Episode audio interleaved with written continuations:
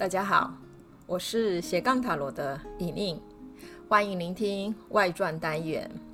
今天的外传呢，会推出愚人节特辑，好，也就是刚好这一集要播出的那一天是四月一号，也就是大家熟知的愚人节啊。呃，愚人节，当然我们简单来讲，它就是可以让大家呃跳脱一下平常的严肃。哦，哪一次嘲弄他人或嘲弄自己的一个节日？呃，不过今天我是想要把愚人节放进塔罗牌的思考，哦，让大家认识一下这个愚人或者是这个节日它的重要性到底在哪里？好，如果你去网络上查有关愚人节的由来，那它的说法其实有很多种，哦，也就是这个节日有可能是在。呃，过去长久的和一些哦历史发展当中，哈，慢慢形成的一个民间的，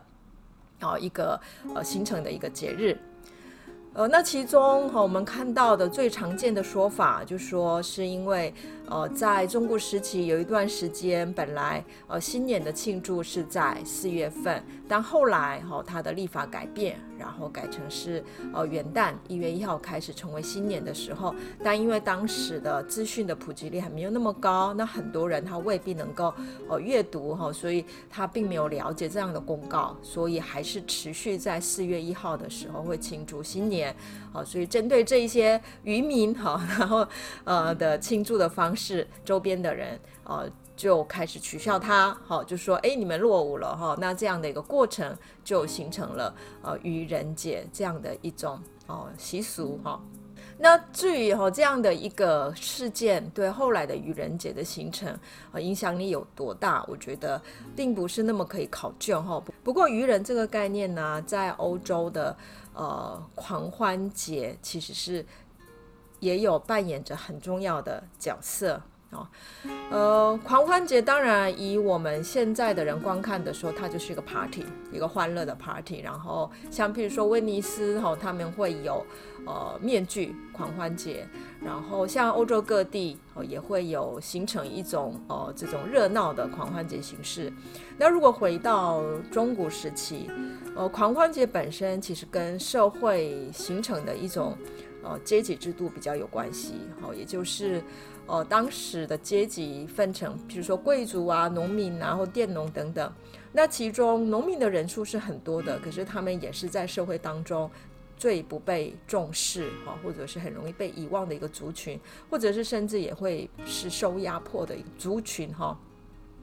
那这样的族群呢，他平常哦、要接受社会制度上的一个安排哦、必须要遵守这样的一个身份的位置哦。可是到了狂欢节这一天呢，是唯一一年当中可以去打破这种呃阶级制度的一个节日，也就是在这个节日，主角是农民。反而贵族啦、神职员人员呐，或者是国王，在那一天呢，是可以被嘲笑，或者是甚至是可以啊、被愚弄的一天哈。哦、所以在狂欢节的时候，呃，这些农民们他们会在自己的村落选一个当日的。国王哈，或者是当日的可以代表神职人员的一个角色。那这个角色呢，平常其实是就是被村民们视为是一个呃笨蛋啊，或者是一个呃没有办法正常的去维持生活的。也就是以现在的我们的眼光来看，就是有一些呃精神上的障碍，或者是发展迟缓的等等的问题的呃这样的人呢，那一天被选为是当日的国王。狂欢节被选出的国王呢，就会坐在呃当日的宝座上，呃，然后让这个愚人去表演国王或者是神职人员的角色。那这个过程当然会出现非常多有趣的笑料哈。所以呃，农民们是借由这样的一个嘲弄，把一年当中他们所积压的哦，对，就是上层阶级跟下层阶级形成的某一种矛盾跟紧张。去释放掉。那这一天当然也是一个狂欢，也就是大量喝酒，然后可以行为完全不受礼俗的约束的一天哈。所以呃，不管是在呃我们的行为如如何的疯狂哈，或者是呃性方面的一种哦、开放哦、这一天呢，我们也可以说是把人的内在的欲望，或者是我们讲的某一种动物性的本能释放出来的一天。哈、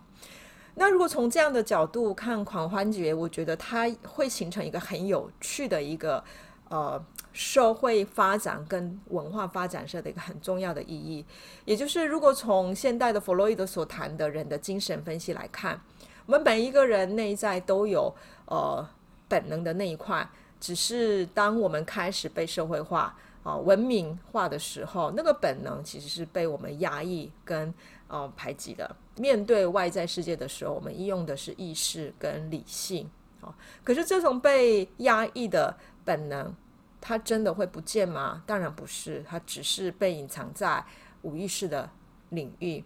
那这个本能在另外一个层次来讲，也可以说是人的动物性。因为人也是分类在动物哈，那借有这种本能求生存的这些各式各样的，没有办法用我们的原有的意识或理性的力量控制的，好，也就被称为是本能哈。那这些本能在我们的理性的社会，当然它是要被好好的控制的，然后也就是呃，对它的控制，当然就会呃，是为了要让这个社会可以进步发展。可是。越是控制它，有可能会发现这个本能是，并不是用控制可以去达到我们要的那个效果的呃一个一个能量哦哦，所以像以塔罗牌来看的话，如果看八号的力量牌，它是一个少女跟狮子互相对望的呃一张一个图像。那这样的图像，其实在某个层次来讲，也是在谈的是动物性的本能之间相处的情形是如何。当然，从韦特塔罗牌来看，跟内在的本能互相对望或相互肯定，它的存在才是较理想的所谓的精神修炼的一个历程。哦、呃，不过。平常我们并不是这样的，也就是内在的动物本能，它是有可能会让我们在社会当中去做一些违反这个社会的礼仪规范的一些行为。那这样的时候，当然会得不到他人的认同，所以平常我们是尽量会隐藏好，或者是压抑这一方面的一个力量。压抑久了，当然它跟意识之间的关系就没有办法那么的和谐。所以狂欢节的存在，它是在消弭在上流社会跟低层社会之间的某一种社会阶级的矛盾。那这种矛盾，当然，呃，在我们人的内在、个人的内在里面，其实是也是一直在发生的。好，所以在某个层次来讲，我觉得个人的内在世界，它其实就会投射到外在的社会世界。好，那现在的我们的社会文化呢，这种狂欢节好像呃没有那么疯狂了，那就是呃可能也是因为我们并没有在接受这种上层社会的压迫，可是并不代表说这样的机制目前运作得很好哦，因为呃像我们看现在的一个社会制度，其实是越是文明化，越是要求人要能够借由理性去符合这个社会的制度跟规则。哦，越是要求制度的一个社会，越容易让人去掩盖或者是压抑我们人内在的动物性的那一层。那这种掩盖跟压抑，当然最后的结果会是一个呃很反向的、很爆发式的一个力量会反动回来。好，那这个时候反而会是我们很难去掌控或很难去去管理的好一个反动的力量。好。那我们回到愚人节的话题哈，那我觉得愚人节的产生或许也跟这样的一个呃需求是有关的，好像呃为何在四月一号这一天可以去嘲弄他人，而且这个嘲弄他人不只是在自己身边的好友的身份，也可以跨越。阶级跨越不同的身份，哦，那这一天你去嘲弄，那对方也不能生气哈，因为今天是愚人节哈，所以这样的一种呃愚人节的呃一种形式的由来，当然我觉得它跟中国时期的狂欢节，也就是用呃当日的国王的这样的一种游戏去嘲笑贵族，我觉得是是有关系的，好。那从愚人节，我们再看回塔罗牌，我觉得塔罗牌在对待愚人这样的一种社会角色的时候，我觉得他的观点是更为认真跟正向的。也就是，如果平常在狂欢节或者愚人节，我们只是把它视为是一种例外哦，也就是一年当中只能发生一次的例外，而例外之后，这些人、这些事是不被允许的。可是，在塔罗牌里面，是把愚者这样的角色放进了他所有大牌牌组的第一张牌，也就是他是必经的。一个牌卡，如果这样看的话，它就成为我们每一个人需要面对的一个重要的位置。好，所以从这一点上，我认为塔罗牌是以更为正向跟肯定的态度来看待愚者。那注意看一下愚者，他在悬崖哦，不畏惧的，好往前进。他穿着一个像戏剧服的道具服，哈，没有社会化，还有他的脸朝向远方，似乎只看着未来，并没有去注意现在发生的事。这种种的图像的安排，都在表现愚者这样的角色，他本身哦不被当下的社会制度，哦不被某一种呃这个社会的关系所束约的一个角色。那或许我们每一个人在社会上，他原初我们都是在这样的位置，也就是人的本来面目，它本身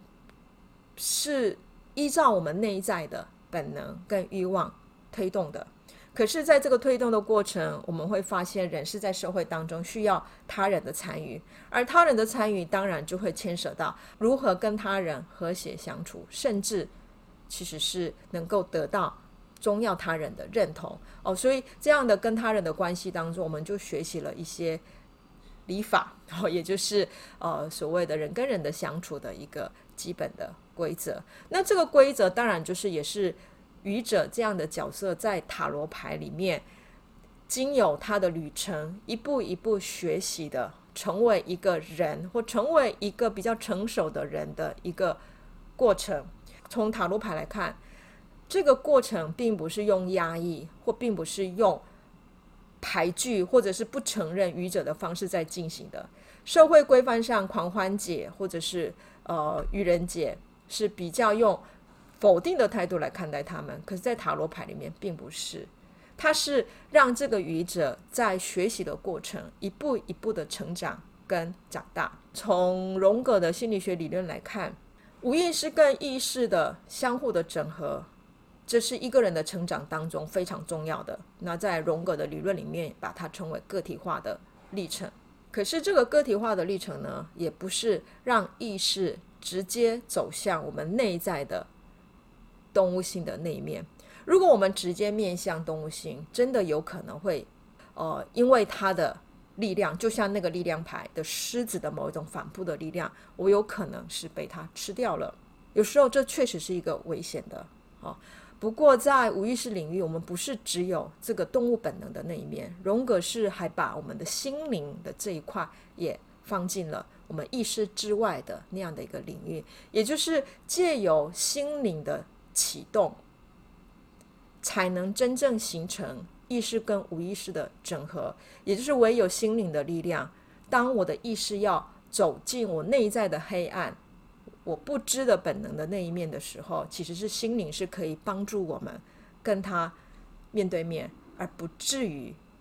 因为这样而失去了自己。好，所以在荣格心理学里面，呃，如何去启动我们的心灵的功能，是变得是很重要的一个实践。哈，那荣格是用梦啊，还有积极想象啊，呃，进行好这些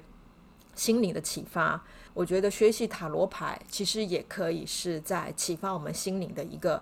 呃很重要的一个媒介，就像梦一样，像呃梦的话本身它是都是一个象征性的人事物呈现在呃我们的脑海当中。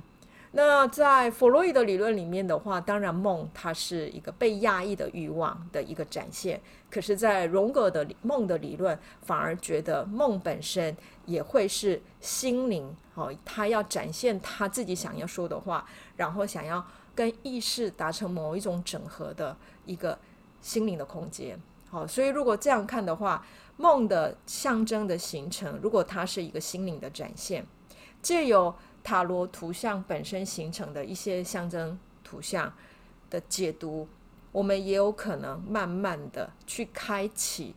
心灵的象征功能。呃，塔罗大牌一直要到十八号月亮牌，才是真正要带领我们走向人内在的黑暗的一条道路。也就是愚者一开始，他从魔术师、女祭司走向他的旅程，而这个过程一步一步、一步一步的在启动着愚者内在的心灵。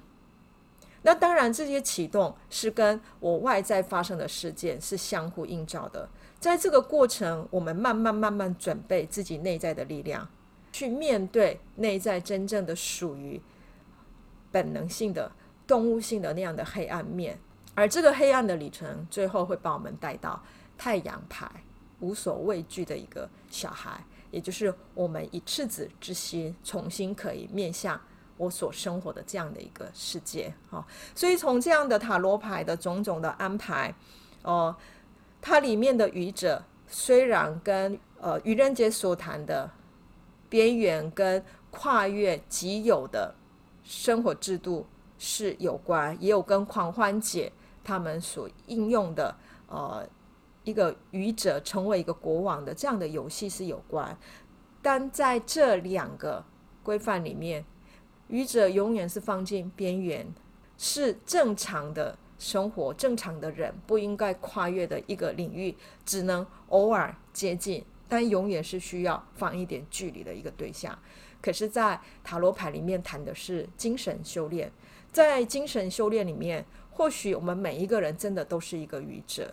我们都在这个社会文明化、制度化的过程，不断不断要把自己带向这样的一个制度里面。可是，在这个带进制度的过程，如果我们内在自己没有这样的智慧，有可能就是全然的被制度塑形为是一个这个社会要的一个人。可是，这个社会要的人未必是。个体每一个人成为独立的人的一个这样的过程，反而是把每一个人塑造成是一样的人。好，所以我每次想象就说，诶，如果我们都很能够认同这个社会给予的要求，然后大家都哦、大家都很乖乖的。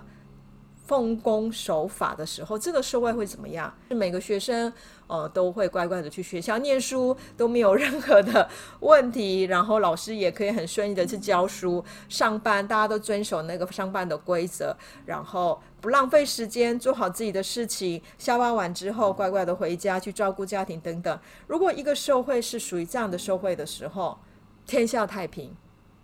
可是。当你想象这样的社会的时候，你想要这样的一个世界的来临吗？像我在想象这样的世界的时候，我反而看到的是一群机器人在做事，我看不到人性。也就是在人性里面，我觉得愚者这样的角色是不可能没有的，他永远就是在跟人性是在一起的。也就是如果塔罗牌里面愚者是我们人性的一块，他最后的一张牌世界牌。也是我们人性可达到的一个最高的境界，所以从愚者到世界中间的这个旅程，也就是不断不断在我们的生命的历练当中去尝试，人可以从原有的人的状态，可以把人性推向什么样的一种更大的、